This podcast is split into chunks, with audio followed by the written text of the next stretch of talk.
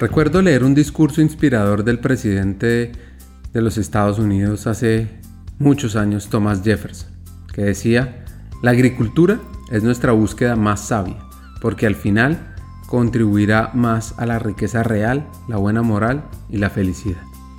Y la historia de este hacker está ligada a ese sector y está inspirada en las flores. Como cualquier buena historia, esta arranca con una pequeña epifanía, algo que nos pasó en Banza, después de haber trabajado con más de 200 compañías en América, haber formado cerca de 300.000 personas, encontramos un reto, un reto que va más allá de cómo aumentar la formación corporativa blended o virtual, que es lo que hacemos nosotros. Y nos preguntamos, más bien, cómo aumentar la humanización de las compañías de forma sistémica y acelerada. Pues buscando respuestas encontramos unos actores clave, aquellos que pueden ser la bisagra del cambio, las personas de talento humano. Sin embargo, para lograr resolver esa pregunta, necesitamos que estos actores tengan, si no más, al menos el mismo impacto, influencia y acción que los líderes de mercadeo, operaciones o finanzas. ¿Cómo lograrlo? Y aquí viene lo interesante de todo esto. Ya existen líderes que han cruzado esas barreras. Hay expertos que nos pueden guiar. Y eso queremos ofrecerles a ustedes, los llamados hackers del talento. Bienvenidos.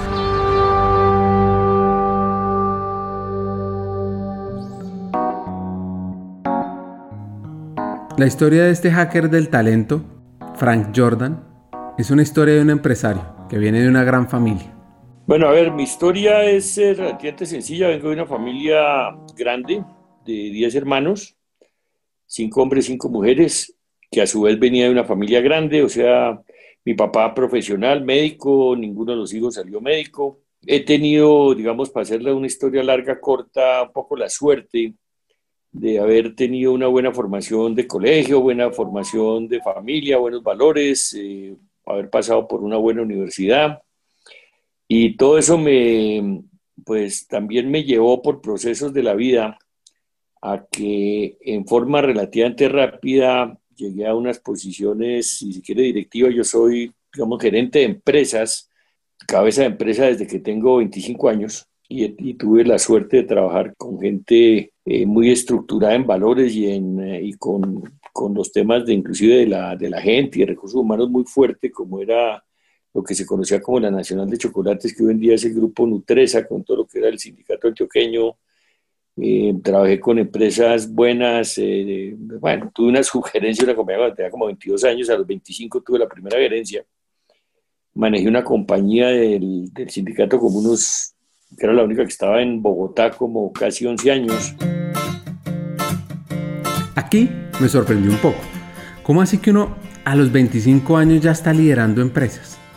Así que este hacker tiene mucho que contar, tiene mucho que guiarnos sobre cómo empoderar al talento, sobre cómo crecer en la carrera profesional y cómo seguimos evolucionando. Ahora nos sigue contando su historia de su familia. Después eh, pasé a Alpina, compañía que lideré, manejé y, fui presidente de esa compañía donde estuve alrededor de unos ocho años.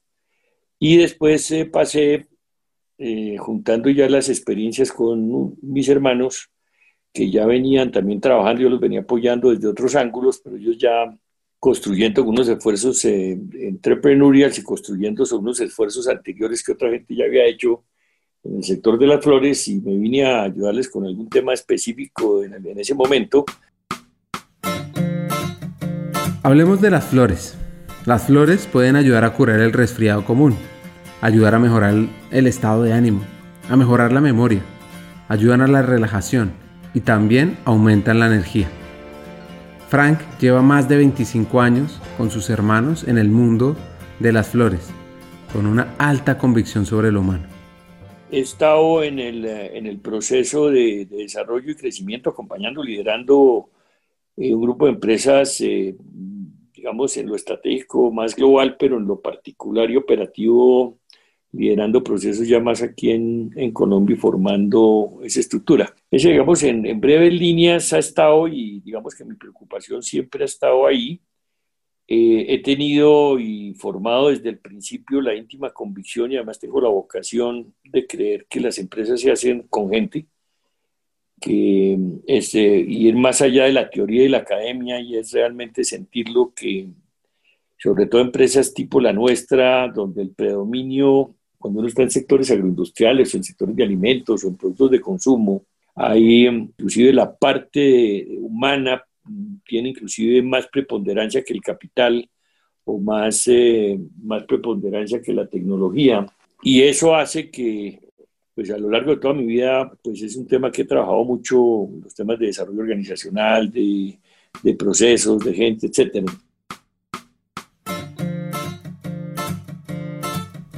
Ese crecimiento empresarial llegó de la mano de un consejo, un consejo cuando Frank era muy joven que lo marcó. He leído, leo mucho, de historia, de, muchos temas.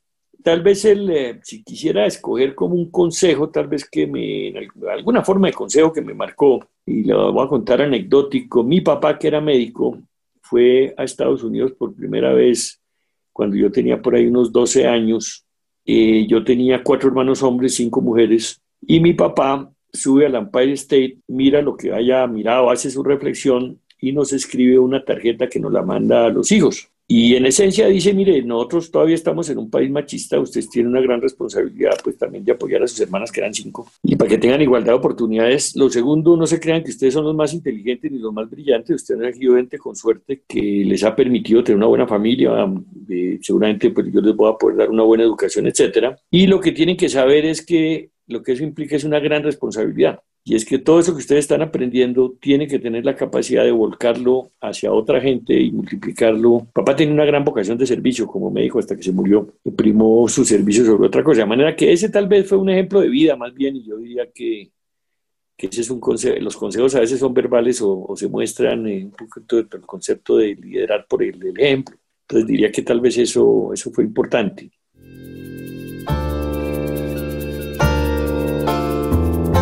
Por supuesto que los retos han sido muchos, y aquí están los tres principales, que si yo me pongo en los zapatos de él, no sé cómo hubiera hecho para solucionarlos. Tuvimos rotos, por ejemplo, de, una, de un evento de, una demanda de dumping de, de, Estados Unidos a las flores colombianas que casi nos saca el mercado. Es un reto muy importante que requirió mucho trabajo en equipo, mucha convicción, mucha, y afortunadamente pues éramos muy, estábamos muy fortalecidos, eh, tuvimos retos con una revaluación muy fuerte que hubo que también eh, digamos, en el caso de nuestro negocio, nosotros vendemos las flores y después hay que vender las divisas para pagar las cuentas en pesos. Y cuando pues el peso vale menos, pues hay menos con qué pagar. Y eso fue muy fuerte y sin embargo, por tener principios muy fuertes, salimos inclusive fortalecidos de todas esas eh, eventualidades. Eh, con decisiones claras de principio, por ejemplo, de que cómo hacíamos, cómo defendíamos el empleo, cómo hacíamos más con lo mismo y no lo mismo con menos dando prioridad a la parte de nuestro papel que es generar empleos, generar divisas.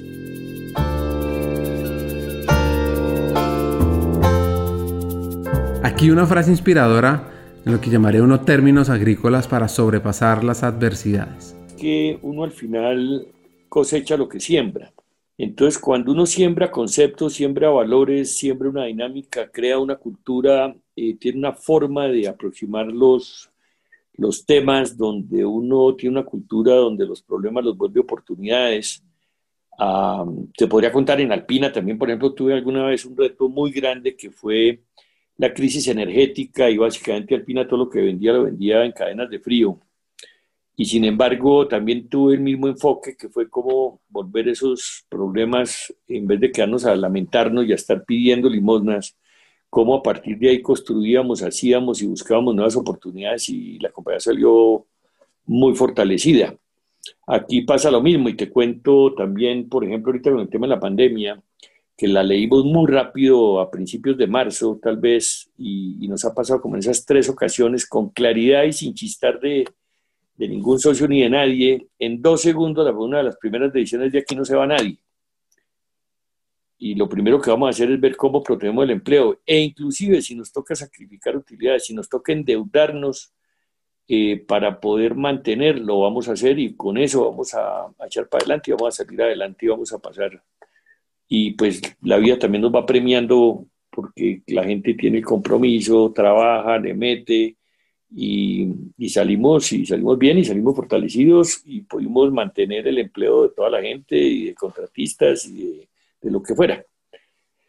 Entonces eso es parte de la, que tal vez que es un elemento importante que la gente a veces no lo entiende porque no mira sino lo financiero y entonces, bueno, que esto se va a poner muy difícil, arranque a recortar, quite costos, quite gente, reduzca y nosotros tenemos mucha claridad y eso es lo que hemos construido durante muchos años, valores muy fuertes y una cultura muy fuerte que nos permite precisamente construir y tomar decisiones como esas sin dudar un segundo.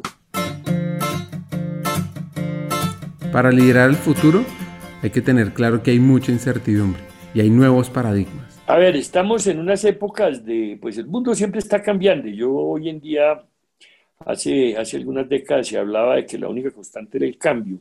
Hoy en día la única constante es eh, la incertidumbre. Yo diría que hoy en día hay un reto grande porque estamos eh, pues en el proceso de la cuarta revolución industrial. Estamos en unos cambios tecnológicos importantes de eso pues se ha escrito mucho, hay gente, eh, escritores eh, que han eh, descrito bien los, pues en qué proceso estamos. no hay nadie que hoy en día pueda saber con certeza para dónde va ni el mundo ni las tendencias, pero pues incluye una gran parte que estamos en un cambio de, si se quiere, grande de época. Cuando uno mira los ríos de la historia y mira procesos que se han dado, esta es una época en que hay unos cambios muy importantes.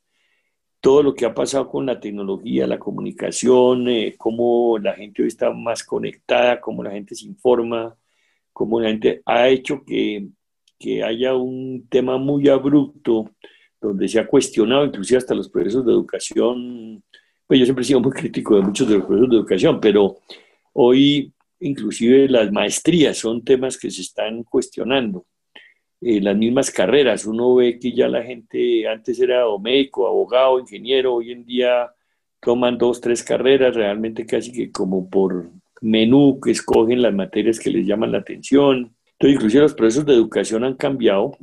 La gente, ahí hay rayas hasta unas buenas, otras no tan buenas.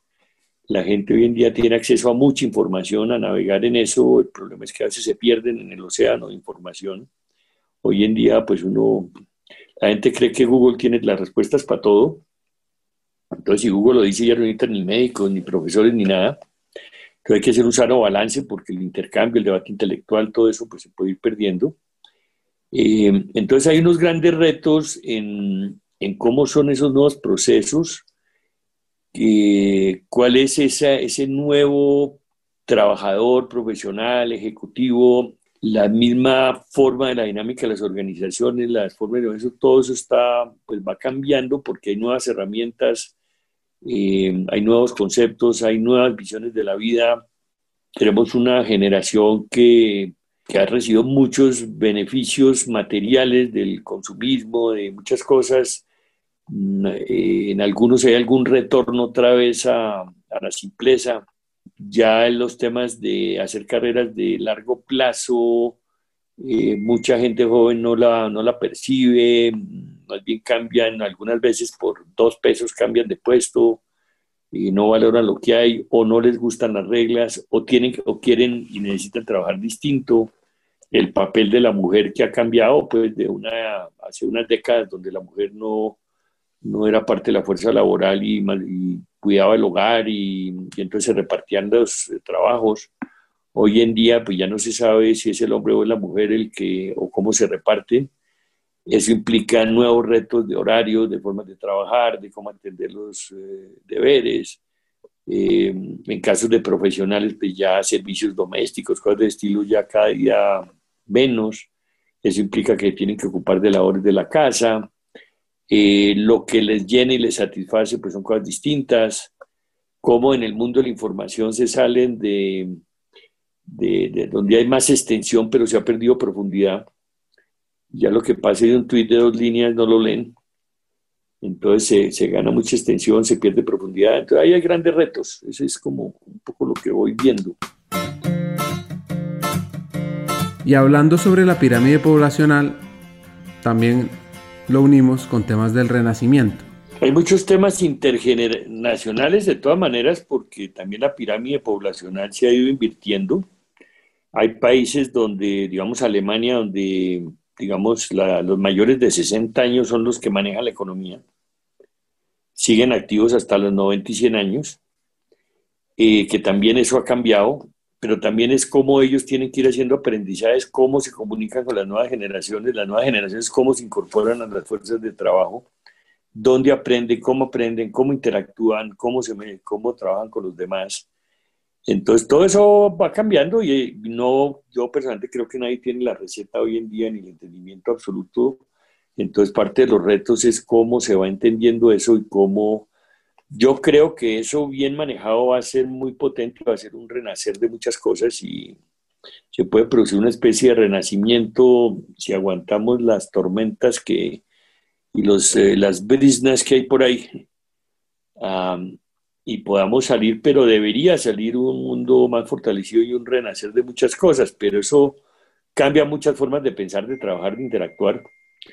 Tal vez me, por ahí hay alguna inquietud que, que sentí mm, que, que, la hay, y es cuáles son esos nuevos perfiles de, que se requieren o que competencias de la gente, pues, tal vez a nivel profesional que se debe tener. En toda esa evolución es clave entender qué le sirvió para progresar. Familiar, me ha ayudado mucho tener eh, conciencia y haber aprendido desde joven relativamente conocerme más cada vez. A esta altura de la vida todavía me sigo, me sigo tratando de conocer aún más para ser mejor. Pero tal vez diría que ha sido una conciencia de que para, para progresar en, en la vida y en las cosas, pues hay que tener claridad de qué está uno, para qué trabaja, qué propósito tiene lo que uno hace.